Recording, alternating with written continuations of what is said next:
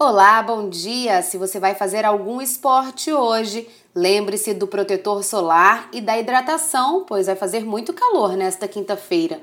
O vento ainda sopra de norte pela manhã e passa para nordeste a partir da tarde, com rajadas de até 25 nós. As ondas ficam em torno de um metro de altura, com ondulação de leste e período de pico em torno dos 6 segundos. Maré enchendo nesta manhã. Às 11h20 ela fica com 1,20m e às 5h30 da tarde maré seca com 0,4.